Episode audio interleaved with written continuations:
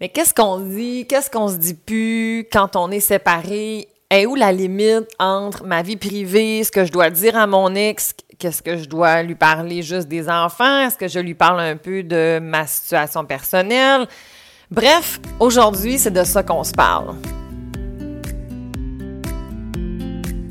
Allô à toi qui m'écoutes. Merci d'avoir choisi mon podcast Corsé, le podcast qui parle de coparentalité. Même si c'est parfois corsé, c'est pas si sorcier d'arriver à mieux communiquer avec ton coparent. Que tu sois en couple ou séparé, ou une autre forme de coparentalité, ou que tu travailles dans l'aide aux familles, Corsé risque de te donner des pistes pour améliorer ton quotidien dans ta famille. Je suis Cynthia Girard, psychoéducatrice, médiatrice familiale et psychothérapeute coparentale et je te souhaite des réponses et du plaisir car Corsé, ça commence maintenant.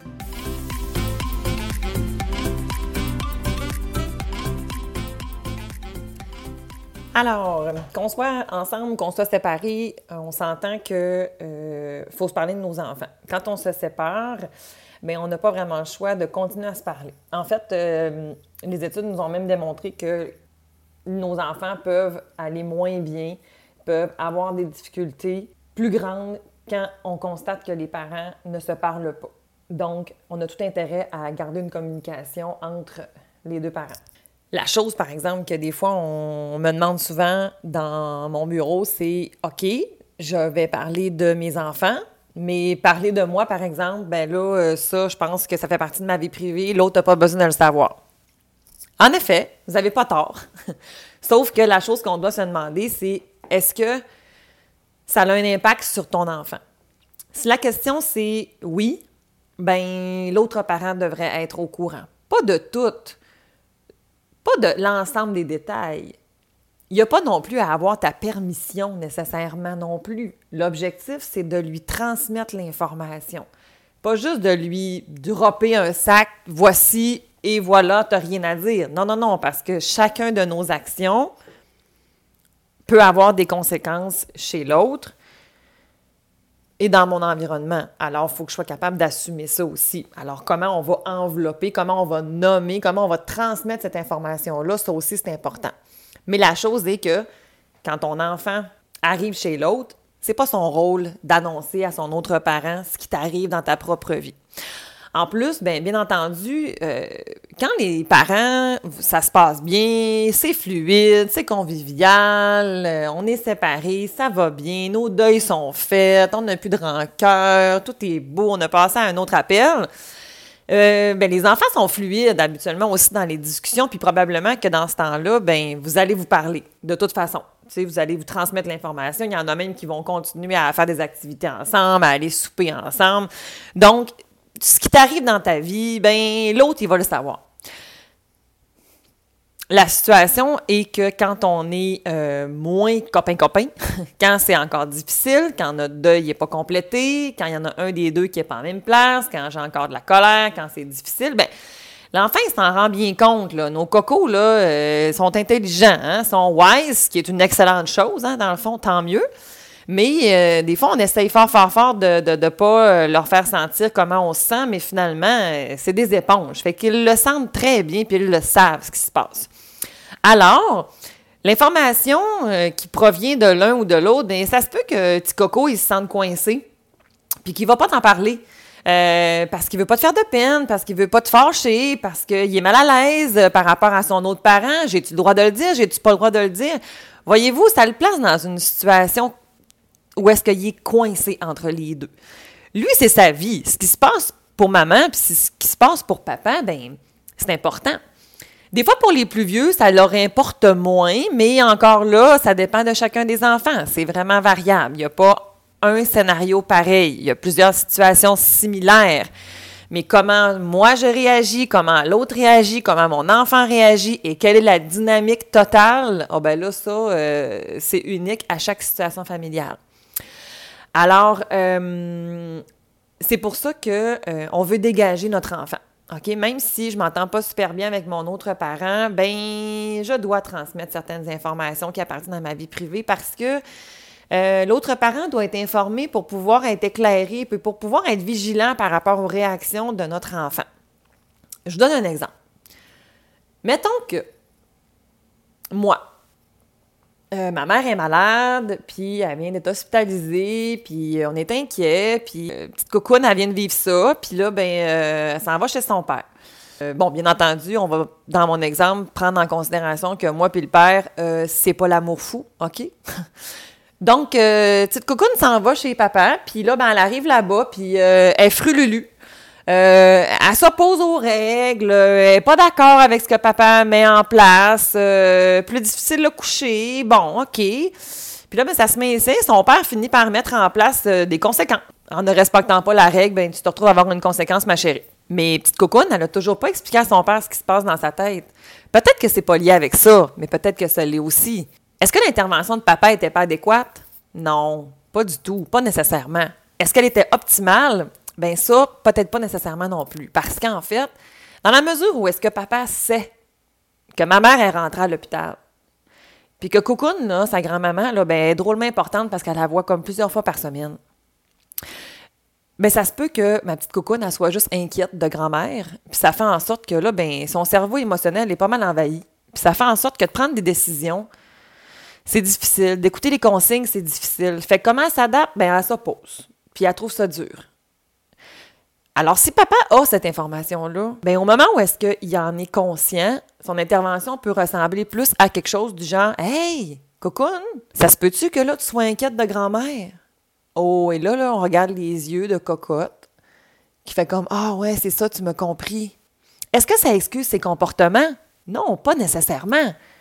Mais ça nous permet de pouvoir l'accompagner, ça nous permet de pouvoir comprendre. Et là, de peut-être même pouvoir aller un peu plus loin, c'est ce papa-là. Est-ce que tu veux qu'on en parle de grand-maman? Qu'est-ce qui t'inquiète de grand-maman?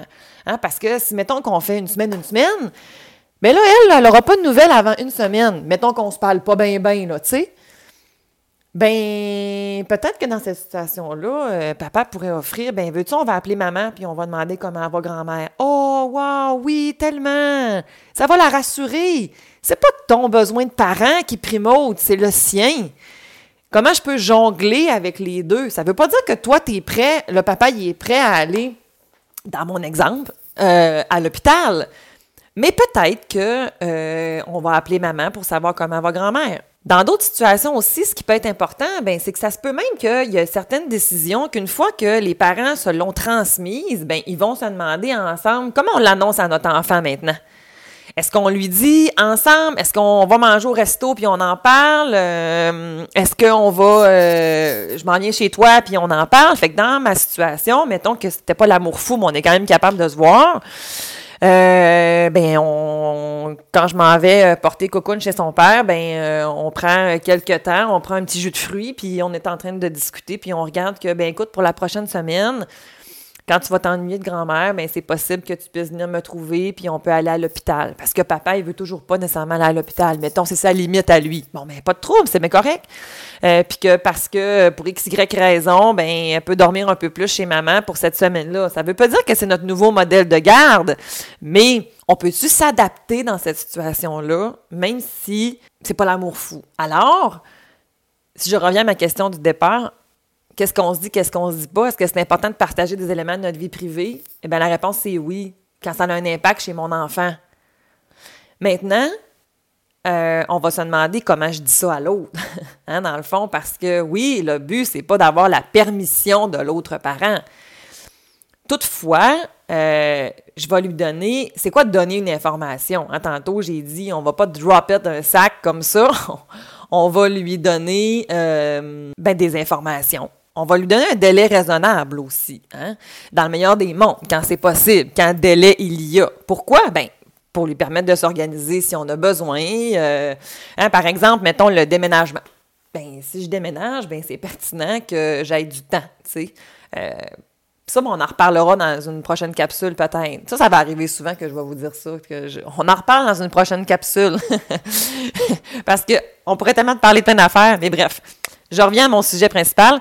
Donc, dans certaines situations, mais c'est important de donner des délais pour que l'autre puisse s'organiser ou puisse juste aussi digérer. Tu sais, si mettons que je t'apprends que, je sais pas, moi je m'envoie en... J'ai un nouveau conjoint, j'ai un nouveau partenaire, puis euh, ça fait pas vraiment ton affaire, puis que ta petite cocotte, elle s'en vient genre dans 20 minutes, ben est-ce que je vais être vraiment disposée, disponible pour accueillir ma fille?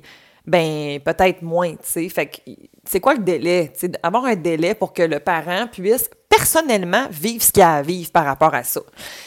Ça veut pas dire qu'il y a le il a le droit de te partager son accord ou son désaccord. Ça, ça lui appartient, ce bout-là. Tu sais, ça, moi, je, je conseille pas nécessairement. Tu sais, vis ce que tu as à vivre avec, avec d'autres personnes que ton coparent, c'est c'est difficile. Fait que tu sois d'accord ou pas avec le fait qu'il y a une nouvelle union, ben il n'y a pas à avoir cette information-là. Parle-en avec ton ami que tu n'es pas d'accord, mais l'autre parent, il n'est pas obligé de le savoir. Par contre, il y a des informations qui sont pertinentes à savoir. Le parent qui annonce une nouvelle ou qui va donner une information, ben je vais donner l'information qui concerne l'autre parent. Donc, tout changement potentiel que ça pourrait avoir. Exemple, je vais changer d'emploi. Je t'avise tout simplement parce que ça se peut que je sois plus stressée, puis ça se peut que Timinou réagisse plus. En tout cas, bref, qu'elle t'en parle. Fait que, tu sais, inquiète-toi pas, tu sais, ma situation financière. Bref, that's it.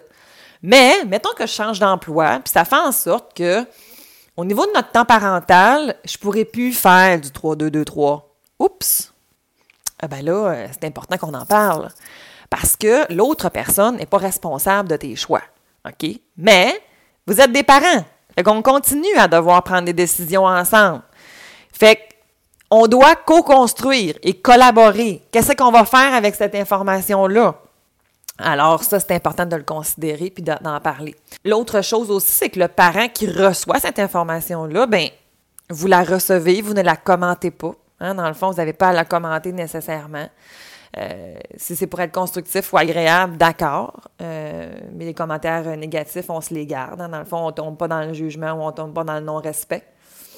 Au même titre que le parent qui l'annonce. Le parent qui l'annonce, ben, c'est aussi du respect. Euh, salut, je déménage en Ontario Bye, non, ça fonctionne pas comme ça. L'autre chose que je trouvais importante, c'est que ben, le parent qui reçoit l'information, ben, il a le droit de poser des questions. Là. Hein? Ça veut pas dire que tu peux rien dire. ça veut dire que tu as le droit d'avoir des informations, mais faire attention, par exemple. C'est des informations qui te concernent toi ou qui concernent ton enfant. Hein? Puis ça, ben, des fois, je vais donner l'exemple justement avec un nouveau conjoint. OK, ben, un nouveau partenaire, tu OK, tu as un nouveau partenaire parfait, mais j'ai le droit d'avoir un peu d'informations sur cette personne-là. Au même titre, mettons que quand tu commences une nouvelle année scolaire, puis tu rencontres la prof, souvent, je ne sais pas pour vous, mais souvent, quand tu arrives à la première fois que tu as rencontré le professeur, mais ton enfant, il l'a déjà rencontré. Ce qu'on peut faire dans ce temps-là, c'est qu'on a eu de l'information de, d'autres personnes, ou, bref, puis on va se faire notre propre idée. L'autre chose aussi, c'est qu'on fait confiance à l'institution scolaire qui ont engagé quelqu'un de compétent. Fait que, tu sais, je donne une confiance en quelque chose. Hein. Habituellement aussi, les enseignants, ben, ils sont compétents, tu sais, fait qu'ils ont un diplôme et tout ça. Dans le contexte de, avec le nouveau conjoint conjointe de ton ex-partenaire, ben, fais-lui confiance. Probablement qu'il va avoir fait un bon choix. Hein? Il t'a choisi un jour. Fait que je présume que tu considères que tu étais un bon choix. Alors, euh, tu sais, c'est, faut lui faire confiance, un minimum de confiance. Ça se peut que ce soit pas ton meilleur, ça pas été ton meilleur choix, mais au final, probablement que ton coparent va avoir choisi un partenaire qui va être bien pour ton enfant aussi, L'autre chose, ben, c'est que quand tu rencontres l'enseignant, ben, on va apprendre à le connaître, on va lui, donner on va lui demander un peu d'informations, on va savoir un peu son pedigree, hein, dans le fond. Son... Mais j'aurai pas toutes les informations parce qu'en même temps, elles sont pas toutes nécessaires. Donc, avec le nouveau conjoint-conjoint de ton ex-partenaire, ben, c'est un peu la même affaire. Tu peux avoir un peu d'informations, mais il va falloir que tu, te gardes une réserve puis que tu vas vivre l'expérience aussi. Parce que même si tu as entendu dire que la prof, c'est une ci puis c'est une ça, puis que toi, pendant ton année, est donc wow, ben c'est ça qui compte, non? Alors faites attention à ce que vous entendez aussi des fois des autres. Vivez votre expérience. Je ne sais pas pour vous, mais moi, mettons, quand je regarde un film au cinéma, je regarde jamais les commentaires. Ça m'intéresse pas. Moi, ce que tu penses du film, ben, je vais me faire ma propre idée. Finalement, ben, vous allez vivre des expériences avec cette personne-là aussi. Euh, peut-être plus par euh, procuration ou de façon indirecte, quand c'est votre enfant qui va vous ramener des informations, mais vous allez voir, est-ce qu'elle amène du bon à mon, à mon enfant ou est-ce qu'elle amène du pas bon à mon enfant, Puis là, mais quand vous jugez pas ça comme étant bon, quand vous êtes inquiet, quand vous avez des doutes, faut faire attention. Puis on en reparlera dans une prochaine capsule, dans un prochain épisode. Parce que là, se parler de la recomposition familiale du nouveau conjoint-conjointe, on pourrait en parler pendant des heures. Alors, le sujet principal ici était de se transmettre de l'information concernant notre vie privée, où étaient nos limites, de quoi qu'on se parle. Alors, euh, voilà, ça fait un peu le tour sur comment on va se transmettre cette information-là. Donc, on se donne un délai, on donne les informations qui sont pertinentes en lien avec l'autre parent, on donne de l'information un peu sur le sujet en question. Et on valide avec le parent s'il y a des questions et si on doit prendre des décisions, ben on fixe un temps pour pouvoir discuter ensemble de ça. Fait que je vous donne en petite rafale, là, en fait, d'autres petits exemples que, ben ça, si ça t'arrive, l'autre parent devrait être informé, ça serait pertinent. Ça sera pas exhaustif, par contre, d'accord? Fait qu'une maladie, OK, une maladie importante, là, on s'entend pas, pas un petit rhume, là, malgré que, bon, au moment où on enregistre, on est en pandémie mondiale, fait que, en ce moment, tout ce qui est petits symptômes, on s'en parle, mais bref, habituellement, une maladie qui va être vraiment plus importante, soit pour soi ou pour un membre proche de la famille, mais ça peut avoir un impact sur mon enfant, alors je vais aviser l'autre parent.